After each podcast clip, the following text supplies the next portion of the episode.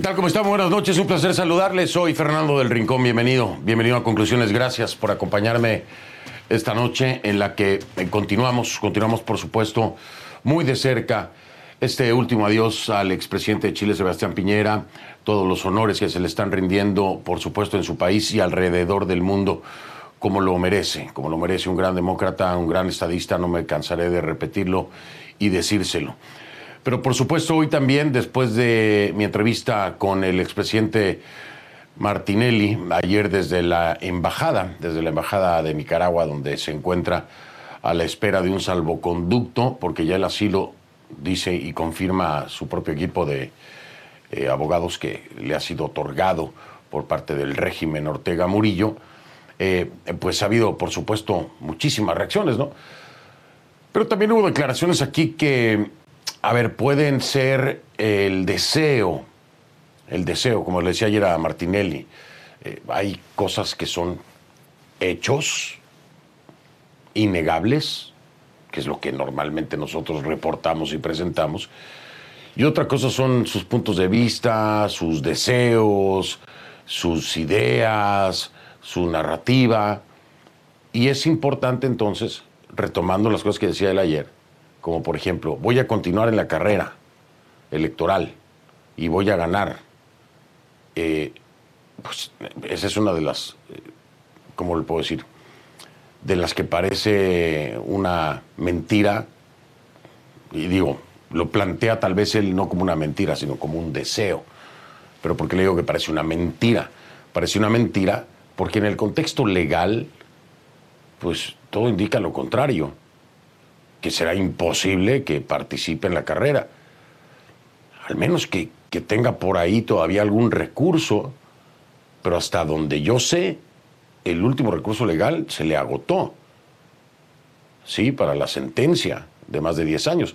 Y por eso es entonces que él decide, además de que dice que lo están persiguiendo, etcétera, decide irse a la embajada de, de Nicaragua, a refugiarse ahí, a pedir asilo. ¿Qué tan cierto es entonces desde el punto de vista legal lo que ayer decía Martinelli. ¿Podrá o no podrá participar? ¿Hay algún leve espacio para esto? Ahora, desde otro punto de vista, ¿será que en realidad el gobierno de Nito Cortizo va a otorgar un salvoconducto para que él se vaya a Nicaragua cuando ya ha sido sentenciado en el país? Entendámoslo desde el punto de vista legal todo esto, ¿eh? no desde la perspectiva de un deseo del expresidente Martinelli, porque ese es nuestro trabajo, ¿no?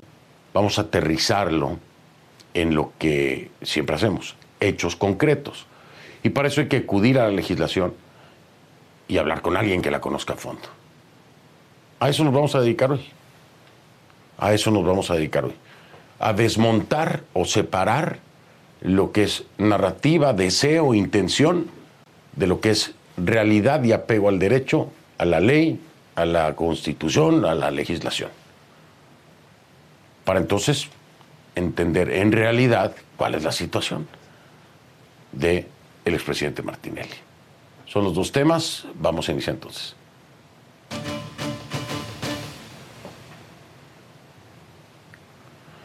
La consternación, la tristeza, pero al mismo tiempo agradecimiento, emoción, aplausos por su legado, es lo que, lo que se está viendo cada día, es el ambiente que ha inundado las últimas horas la capital chilena, hasta donde miles y miles de personas han llegado, incluso desde otras regiones del país, para despedirse del expresidente Sebastián Piñera. Por segundo día consecutivo, los chilenos de a pie, autoridades, personalidades, han llenado el recinto donde se vela el féretro del exmandatario. Y con toda la información de estos honores eh, se encuentra en nueva cuenta mi compañero Christopher Ulloa desde Santiago, con quien me enlazo en vivo para que nos dé, nos, dé los pormenores de, todos estos días que han transcurrido allá en Chile despidiendo y honrando al expresidente Sebastián Piñera. Te saludo de nueva cuenta, eh, Christopher, allá en Santiago. Gracias por estar aquí. Buenas noches. ¿Cómo está Fernando? Muy buenas noches y también a toda la gente en su casa. La verdad que en esta segunda jornada también bastante calurosa, ni los 32 grados Celsius que hubo de máxima fueron impedimento para que cientos de personas siguieran llegando hasta este lugar, el ex Congreso Nacional de Santiago, para ver por última vez y darle el último adiós al expresidente Sebastián Piñera. Yo te paso a mostrar en este minuto imágenes en vivo y en directo de nuestro camarógrafo José Vázquez para que veas la fila que se sigue haciendo en este lugar. La gente sigue llegando, nos ha comentado que han hecho una fila que recorre cuadras y cuadras en este lugar y que han tenido que esperar incluso hasta tres horas antes de poder ingresar hasta este recinto para poder tener la chance de ver al expresidente Sebastián Piñera. Una noticia que, por cierto, ha causado mucha conmoción en la esfera política, pero también en gran parte del país. Tú ya lo mencionabas, hay bastantes agradecimientos, no solo de los más cercanos al presidente Sebastián Piñera. Nosotros pudimos conversar durante esta jornada con su hermano, con Miguel Negro Piñera, como se le conoce, un músico bastante reconocido en nuestro país. Tuvo palabras bastante especiales de agradecimiento para la gente y te quiero invitar a que pasemos a escuchar sus declaraciones. Impresionante el cariño de la gente, estoy tremendamente agradecido de mi, mi Chile lindo y querido. Sebastián estuviera viendo esto, y que lo está viendo, debe estar muy contenta de arriba en el cielo por el reconocimiento que se le está haciendo. Impresionante esta gente ya esperando ya cinco horas con este calor y yo creo que si él no me tengo la menor duda que me encantaría estar aquí viendo todo el cariño de su pueblo. ¿Cómo va a recordar usted a su hermano Sebastián Piñera? Sebastián un demócrata de verdad, un demócrata valiente, guerrero, luchador emprendedor y lleno de vida, lleno de energía, que siempre se la jugó por Chile. Su gestión durante la pandemia del coronavirus, la rápida adquisición también de las vacunas contra el COVID-19 que permitieron posicionar a Chile como uno de los primeros países en Latinoamérica en vacunar a la mayoría de la población es parte del legado que ha dejado el presidente Sebastián Piñera. Pero la gente también lo ha dicho, recuerdan con mucho cariño también el rescate a los 33 mineros en el norte de nuestro país. Algunos de ellos incluso llegaron hasta acá, a este lugar en Santiago, la capital, para también hacerle guardia al féretro y darle también un último homenaje al expresidente. Pasamos a escuchar algunas de sus declaraciones. Lo mínimo que teníamos que hacer era darle el agradecimiento a nuestro presidente Piñera, porque él hizo mucho por nosotros. Él fue el que dio la última palabra, se sacan vivos o muertos, ahí los rescatáis, se nos sacan esa familia, dio una palabra a nuestra familia. Pero damos gracias a Dios que Él nunca bajó los brazos, siempre tuvo fe que estábamos vivos y aquí estamos. Vinimos hoy día a darle el pésamo a la Sierra Cecilia, a su hijo. Eh, fuerza, lo único que podemos darle es que tengan fuerza. ¿no? Y por, por todo lo que él hizo, por todo lo que ha hecho, tanto por nosotros y tanto por el país, hoy día nosotros eh, tenemos el respeto y tanto para él con, eh, con su familia. Para mañana se espera que en este lugar se realice el último homenaje por parte de las autoridades y también el presidente Gabriel Boric al ex mandatario Sebastián Piñera. Posteriormente, Fernando, los restos del ex mandatario van a ser trasladados hasta la Catedral Metropolitana de Santiago, donde se le va a hacer una última misa especial y donde van a llegar bastantes autoridades, entre ellas el expresidente Frey, el expresidente Ricardo Lagos y también la expresidenta Michelle Bachelet. Posteriormente, sus restos van a ser trasladados hasta el cementerio Parque del Recuerdo donde su cuerpo va a ser enterrado finalmente en una ceremonia íntima, solamente para la familia, para los amigos más cercanos y también para sus colaboradores que participaron durante ambos mandatos. Con eso ya finaliza entonces estos tres días de luto nacional y que han consternado no solo a la esfera política, sino que también a gran parte del país. Fernando. Así es. Lo que nunca, lo que nunca va a finalizar es su legado este gran legado que deja Sebastián Piñera. Y mira, la prueba más clara de lo que estamos hablando, Christopher, son las figuras del ámbito político que se están sumando en este último adiós, ¿no? Eh, sin distinción de ideologías o de partidos, al unísono están cada uno haciéndose presentes y reconociendo, reconociendo al gran demócrata y estadista que fue Sebastián Piñera. Ese es el mejor indicador de la altura de la altura de, este, de este mandatario. Va a ser duro, va a ser duro despedirlo, Christopher. Muchas gracias por habernos acompañado y, y estamos en contacto, por supuesto. Nos vemos, muchas gracias. Desde Santiago de Chile con la cobertura de este último adiós al expresidente, al expresidente Sebastián Piñera. Vamos a iniciar entonces de lleno con el segundo tema.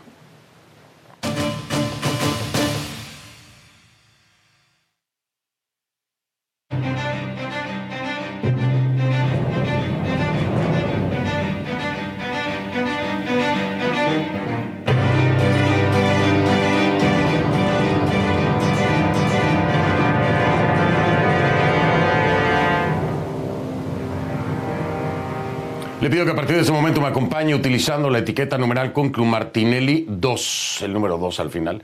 Es la misma etiqueta de ayer, pero con el 2 porque estamos haciendo el seguimiento a esto. Conclu Martinelli 2. Sus comentarios con esa etiqueta, por favor, a mi cuenta en X, arroba soy F del Rincón, arroba soy F del Rincón. Por supuesto, también en Instagram y Threads, F del Rincón, F del Rincón en Instagram y Threads. Muchísimas reacciones, muchos comentarios. ayer Gracias a toda la gente que se tomó el tiempo y la molestia, por supuesto, de, de opinar eh, acerca de lo que hablaba con, con, Martinelli ayer por la noche. A ver, colchones, televisores, aires acondicionados, ya está su Ricardo Martinelli condena. Las cámaras han captado cómo se acomoda el expresidente de Panamá, Ricardo Martinelli, en la Embajada de Nicaragua. Sí, ya escuchó, se lo repitió. Colchones, televisores, aires acondicionados y hasta su perro. Está registrado, está en video. Las cámaras lo han captado y lo tienen en pantalla.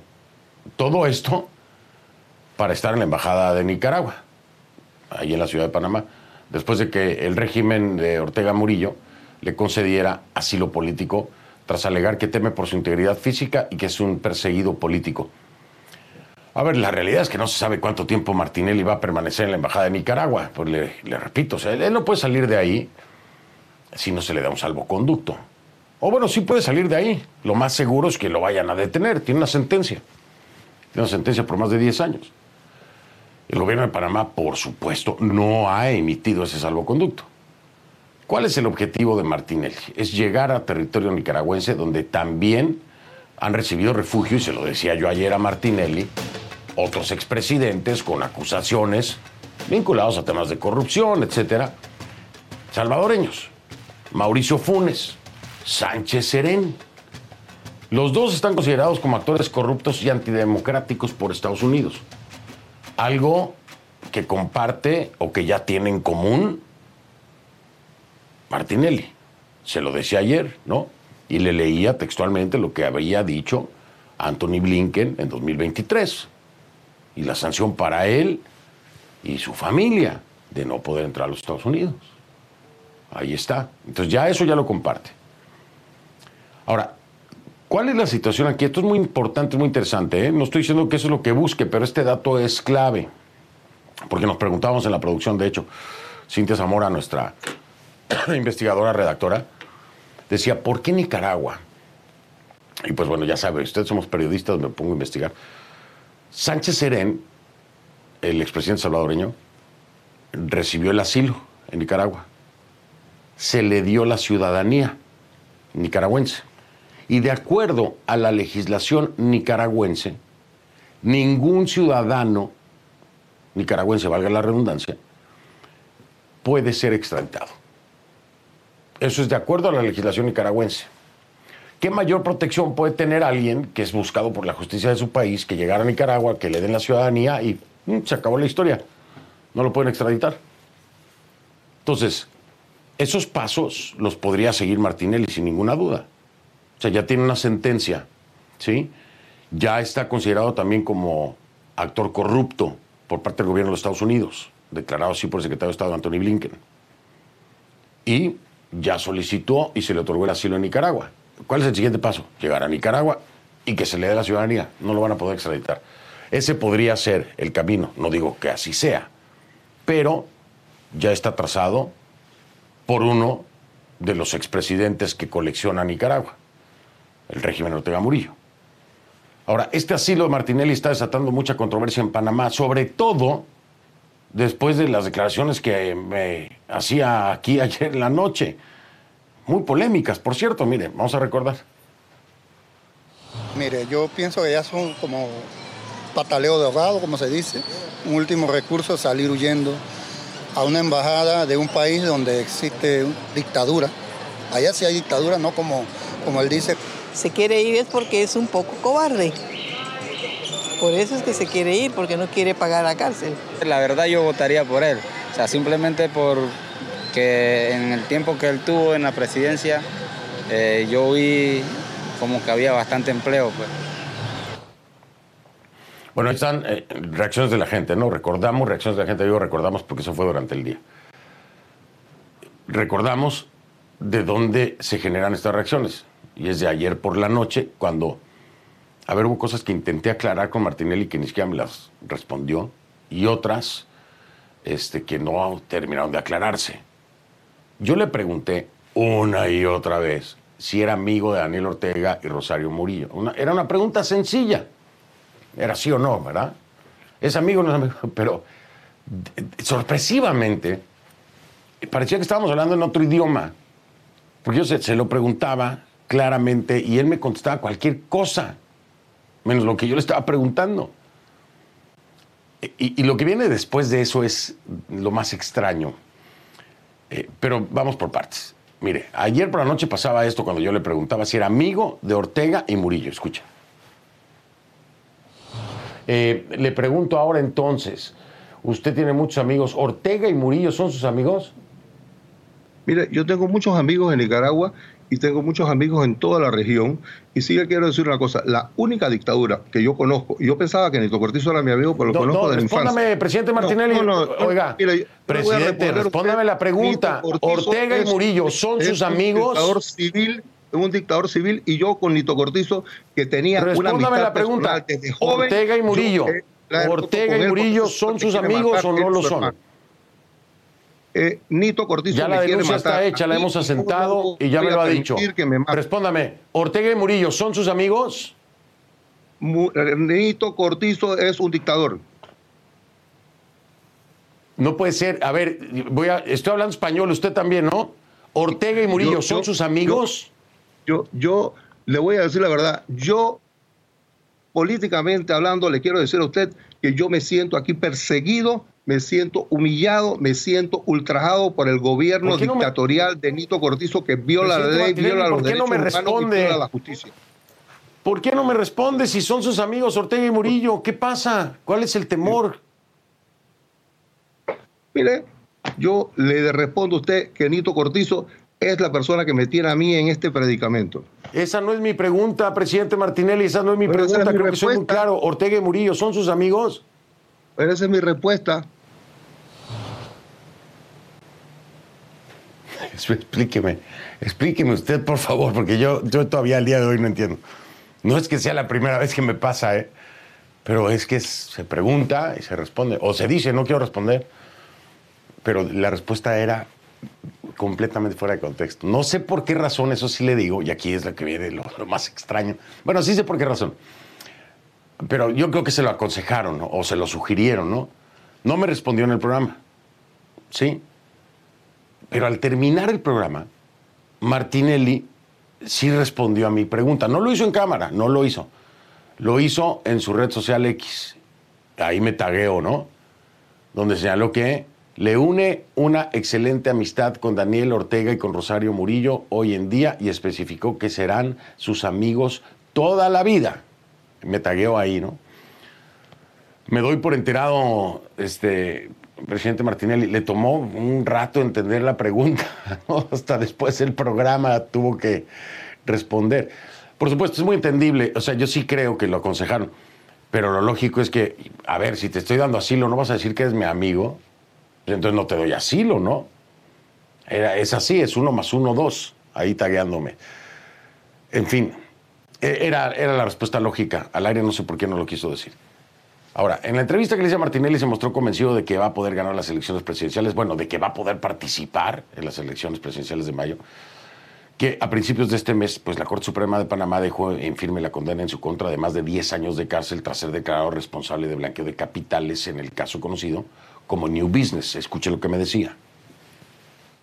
Bueno, yo creo que todavía falta, hay, hay mucha agua que tiene que pasar debajo del puente y estamos, y yo creo que eso, eso es algo que se va a definir en el futuro porque sinceramente yo creo que las, las situaciones como han sido evaluadas y presentadas no son, las, no son las verdaderas ni las más adecuadas ni son las justas. Yo estoy seguro de que al final, como bien dijo alguien, la historia me absolverá.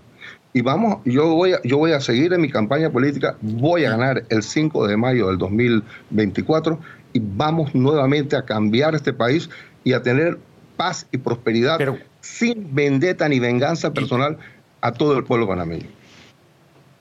¿Y cómo, ¿Y cómo le va a hacer? Porque pues, va a estar en, Nicaragua. ¿Cómo, ¿Cómo, piensa usted hacerle eh, para seguir compitiendo si además ya lo dejaron fuera con este fallo en firme? Perdone, eso no el fallo no está en firme todavía, faltan muchos procesos y verdaderamente yo soy candidato desde el 31 de diciembre y, puedo estar en la papeleta. Eh, aquí hay muchas, eh, mucha, mucha, mucha agua que tiene que pasar, como bien le dije, debajo del puente y verdaderamente quienes han tratado de informar de que estoy fuera de la papeleta o que, estoy, o que no voy a ser candidato, verdaderamente no están informados y están tratando de confundir al pueblo panameño. El 5 de mayo va a ver usted que voy a ganar abrumadoramente las elecciones aquí en Panamá y nuevamente vamos a volver a cambiar y devolverle la calidad de vida al pueblo panameño para que pueda aspirar a ser lo que ellos quieran ser con su vida. Y me dijo, y lo quiero aquí al lado eh, y le voy a dar la primera entrevista a usted, me dijo él, ¿no? Mire, la realidad es esta. Esta es la realidad.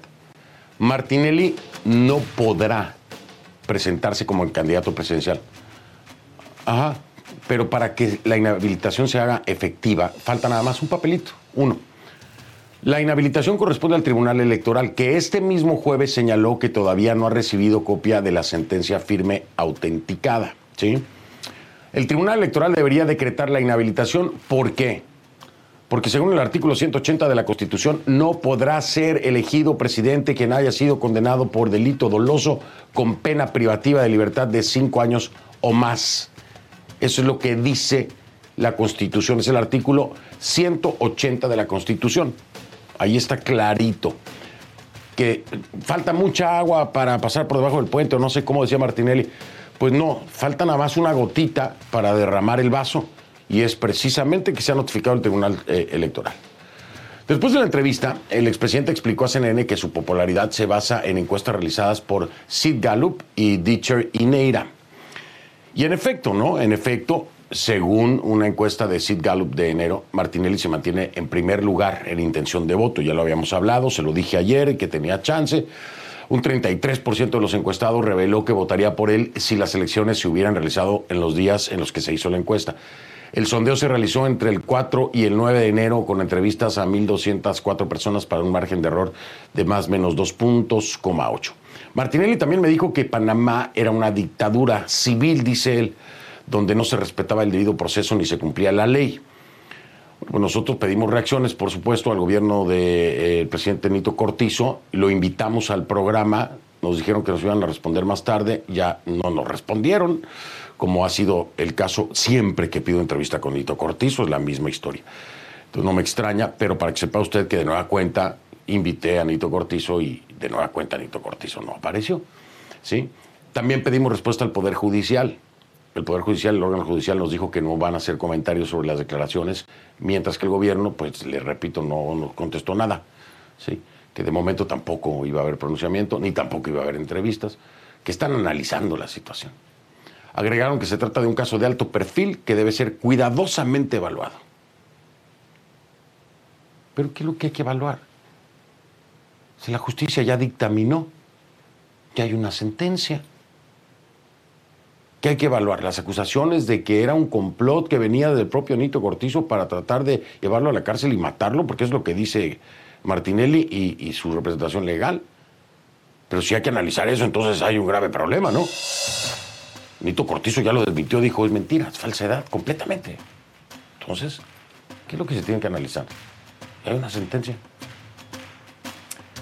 En fin, Todavía hay preguntas legales que hacer. Voy a hacer una pausa y al regresar estoy con Giovanni Olmos Espino. Giovanni Olmos Espino es ex fiscal auxiliar de Panamá, abogado y consultor legal, quien me acompaña desde Ciudad de Panamá. Vamos a hablar con él después de la pausa.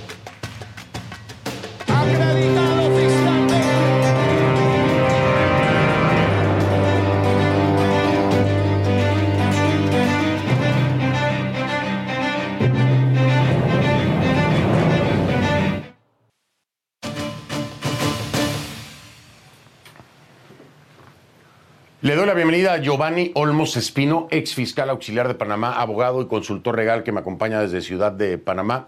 Doctor Olmos, bienvenido, gracias por estar aquí.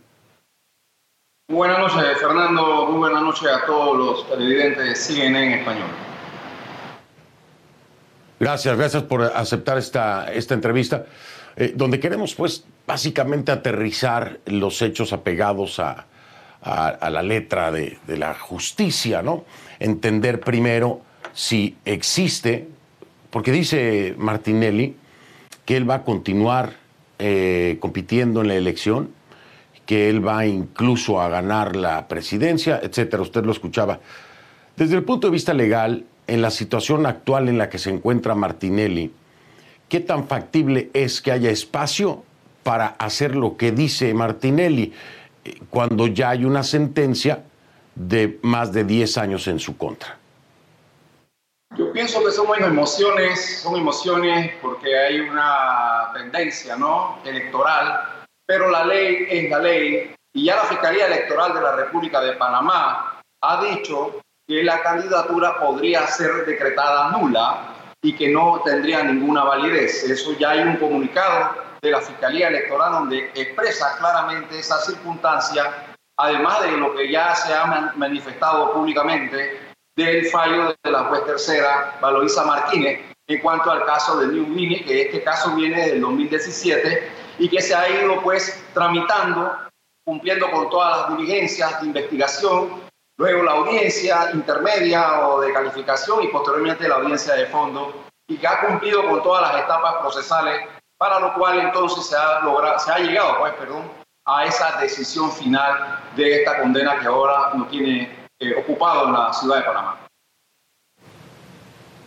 Ahora, ¿qué es lo que hace falta para que quede completamente asentado que Martinelli está fuera de la participación electoral?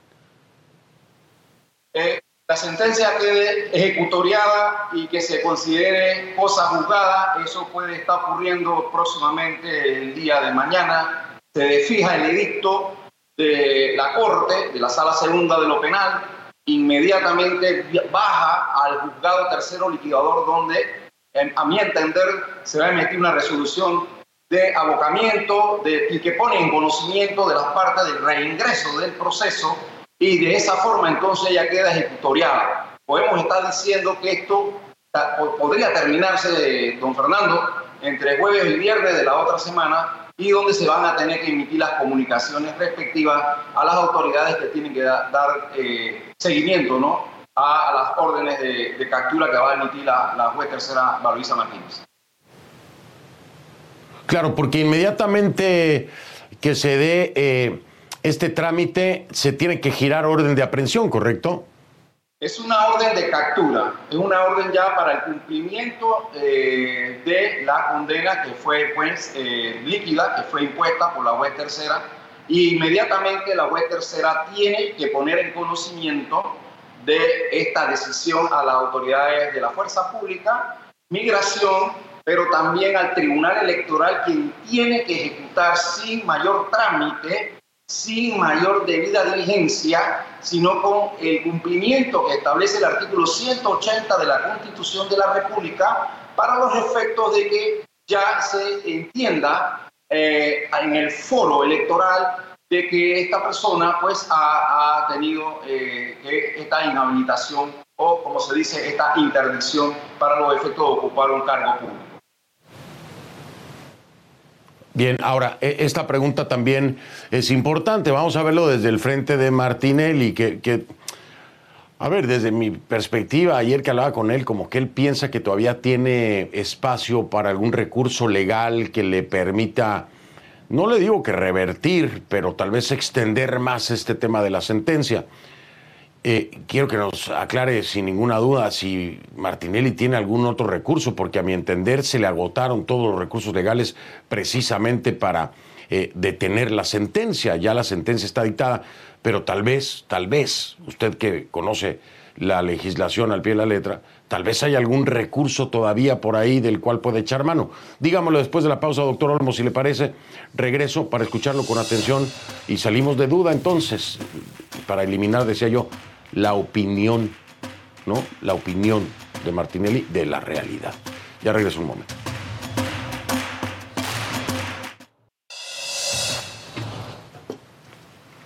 A sus órdenes en redes sociales, en X me encuentran como arroba soy F del Rincón, arroba soy F del Rincón. En Instagram y en Threads me encuentran como F del Rincón. F del Rincón, ahí los ven.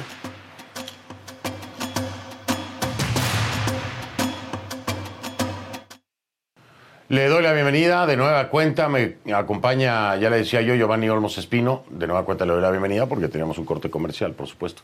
Es ex fiscal auxiliar de Panamá, abogado y consultor legal quien me está acompañando desde Panamá. Estamos analizando la realidad legal de Martinelli, independientemente de lo que él diga y lo que dijo ayer aquí en el programa. Y le preguntaba yo antes de ir a la pausa al doctor Olmos, ¿existe algún recurso legal disponible del que pueda echar mano aún la defensa de, legal del, expresidente Martinelli para, pues no sé, prolongar esto, para ganar tiempo, para abrirse un pequeño espacio, una ventana de oportunidad, o se le han agotado ya todos los recursos? Bueno, Fernando, para la ejecutoría de la sentencia y que quede debidamente ya en firme, no cabe recurso, solamente lo que cabe es aclaraciones, que no es propiamente recurso y que no cambian el fondo ni la estructura de la sentencia, ¿no? Eh, y esa sentencia se va a ejecutoriar tal cual como fue expuesta por la honorable juez. Eh, más adelante eh, podría ensayarse un recurso de revisión, pero desde mi perspectiva no suspende los efectos de esta sentencia que en este momento ya se está casi ejecutoriando.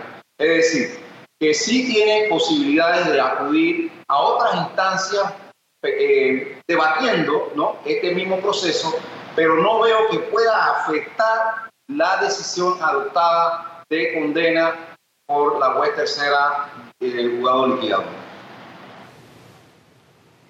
Entonces, eh, prácticamente está ya sin chance de tener recursos. Revisión, sí lo entiendo, revisión, como dice usted, pero no impacta en el fondo, ¿no?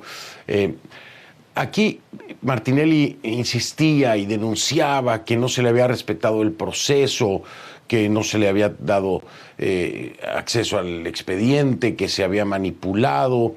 Eh, y yo le pregunto, doctor, ¿qué tan factible es eso en un caso de tan alto perfil como el de Martinelli y de acuerdo a la propia confianza que se le tiene a la justicia panameña? Sobre persecución judicial no veo, no, no, no creo, porque esto ya viene ventilándose hace muchos años. Eh, viene debatiéndose en todas las instancias, no, no, no, no, me parece que haya habido esa situación, esa circunstancia. Alguien ha sido muy cuidadosos en el trámite de este proceso. Eh, esto lo han visto no solamente una juez, sino lo han visto cinco magistrados del Tribunal Liquidador y también lo han visto tres magistrados de la Corte. Entonces, eso significa que la, la valoración de las pruebas han estimado entonces entender que sí, efectivamente, se ha cometido el delito que ha señalado la honorable juez Valoisa Martínez. Ahora, aquí hay otra denuncia que, bueno, a mí me, me, llama la atención cómo se hace la denuncia pública, pero no se procede, a menos que tenga yo desconocimiento de que ya se haya presentado, pero hasta ayer no se procede legalmente. Denuncian un plan incluso para matarlo, ¿no? Lo hacen verbalmente eh, a través de medios de comunicación. A mí me parece que eso es un esquema nada más mediático. Pero eh, eh, dice estar tan seguro y también desde su equipo legal lo han dicho. Este, proceder legalmente con esta denuncia, porque involucra al propio presidente Cortizo y que ya lo ha negado rotundamente, dice que es una, una falsedad, ¿no? Proceder legalmente en ese sentido, ¿le puede beneficiar de alguna forma con una acusación así, que, ponga en suspenso la sentencia o la ejecución de la misma, eh, al denunciar que se le está tratando de llevar a la cárcel para matarlo. Eh, eh, ¿Esto puede ser una estrategia legal? Toda persona que investiga en un juicio tiene derecho a, la protección de su integridad física a la luz de la Convención, Convención Interamericana de Derechos Humanos. es eh, un tanto remoto que esa situación se dé. Eh, esta persona, si tiene información que puede tenerla, tiene que ponerla en conocimiento del Ministerio Público para que investiguen a cualquier persona que esté vinculada a estos hechos. Eso no afecta tampoco lo que usted ha mencionado, la decisión adoptada por la juez tercera, porque ya podemos considerar que ella estamos en cosas juzgadas, estamos en la fase de ejecución de la sentencia y no cabe ningún otro recurso, solamente el extraordinario revisión, que eso no paraliza la ejecución de la sentencia. Entonces, si hay alguna información importante, y como usted bien ha dicho en sus programas, los hechos, los hechos hablan y los hechos tienen que ser suficientes para entender de que estamos ante una situación de amenaza. Entonces, sobre esos hechos, y si hay alguna información que compruebe esos hechos, entonces hay que poner la denuncia al, al procurador Caraballo para que él investigue cualquier circunstancia que pueda comprometer la integridad y la vida de un candidato y de un panameño. Entonces sí, sí es necesario que esas cosas se aclaren y que tampoco veo que eso pueda afectar entonces el fondo de la decisión de la juez tercera, ni mucho menos la aplicación de las penas accesorias de inhabilitación para ocupar el cargo de presidente de la República. Bien, voy a cerrar este segmento para regresar al último y entonces tocamos la parte final, ¿no? Que sería el tema Nicaragua, el tema asilo, el tema salvoconducto y por supuesto el tema de la orden de detención. Porque en el momento en que se gire la orden de detención, hay que saber si él se encontraría en calidad de prófugo o, no necesariamente. El doctor Olmos seguramente tiene la respuesta. Hablemos de eso al regresar y cerramos entonces con Giovanni Olmos Espino, ex fiscal auxiliar de Panamá. Ya regreso.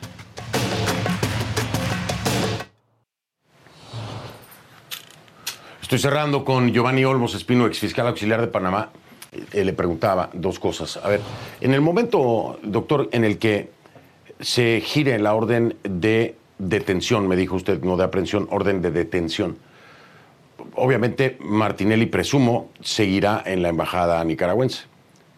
¿En, calidad de qué queda? ¿Queda en calidad de prófugo al no presentarse ante la justicia, en rebeldía? ¿Cuál sería la figura? En este momento no podemos declarar eso. Eso sería ya cuando la sentencia esté ejecutoriada y la honorable juez emite una orden de captura para los efectos de que se dé cumplimiento. Claro que ahora, como se mantiene eh, en asilo en, en una embajada, de Nicaragua eh, imposibilitaría un poco ¿no? Eh, la, ejecución de esta orden en la fuerza pública. Pero aquí hay algo más, hay algo más allá. Eh, entiendo que también hay medidas cautelares en otros procesos y que estaríamos también en un ámbito de incumplimiento de esas otras medidas cautelares, creo que en el caso de Brecht. Eso también generaría una circunstancia nueva. Es decir, que en esos casos, no sé si a petición del Ministerio Público o, o de oficio, la misma web podría, por razón de ese incumplimiento de las medidas cautelares que han sido impuestas por ese otro proceso, ordenar en ese caso órdenes de captura o órdenes de aprehensión en razón del incumplimiento de esa medida cautelar, siempre y cuando entendiendo cuáles son las exigencias cautelares que le fueron impuestas. Uno.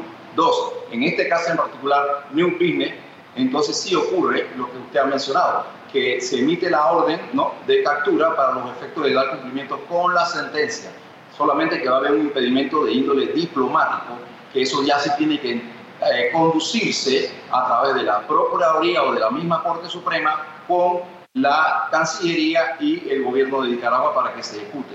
Todo va a depender, estimado Fernando, el tema del salvoconducto que pueda emitir el gobierno de Panamá para los efectos de que eh, admita o no esta solicitud de asilo.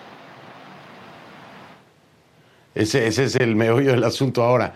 Ya me voy a despedir, me quedan como 30 segundos, así que nada más respóndame sí o no. Eh, va a estar fácil, para no meter más detalles. ¿Y usted qué tan factible ve que se otorgue o no el salvoconducto? ¿Cómo lo ve? ¿50-50 o de plano no le ve, no le ve futuro a eso? No le veo futuro, no le veo futuro porque este es un proceso que tiene que terminarse tal cual como lo exige nuestra jurisdicción y nuestra, nuestros códigos y constitución y convención interamericana de derechos humanos por lo tanto, lo veo imposible que se pueda otorgar un solo conducto porque hay que ejecutar la orden de la juez tercera. Claro. No, y además sería para, para Nito Cortizo, eso ya lo digo yo, no lo dice el doctor Olmos, para Nito Cortizo sería darse un tiro en el pie si le da un salvoconducto. Este, pero bueno, doctor Giovanni Olmos Espino, ex fiscal auxiliar de Panamá, abogado y consultor legal. Mil gracias por haberme acompañado, ha sido un placer, de verdad, gracias. Muchas gracias, Fernando. Saludos. Un, un abrazo, gracias allá hasta Ciudad de Panamá. Yo hago una pausa, ya regreso un momento.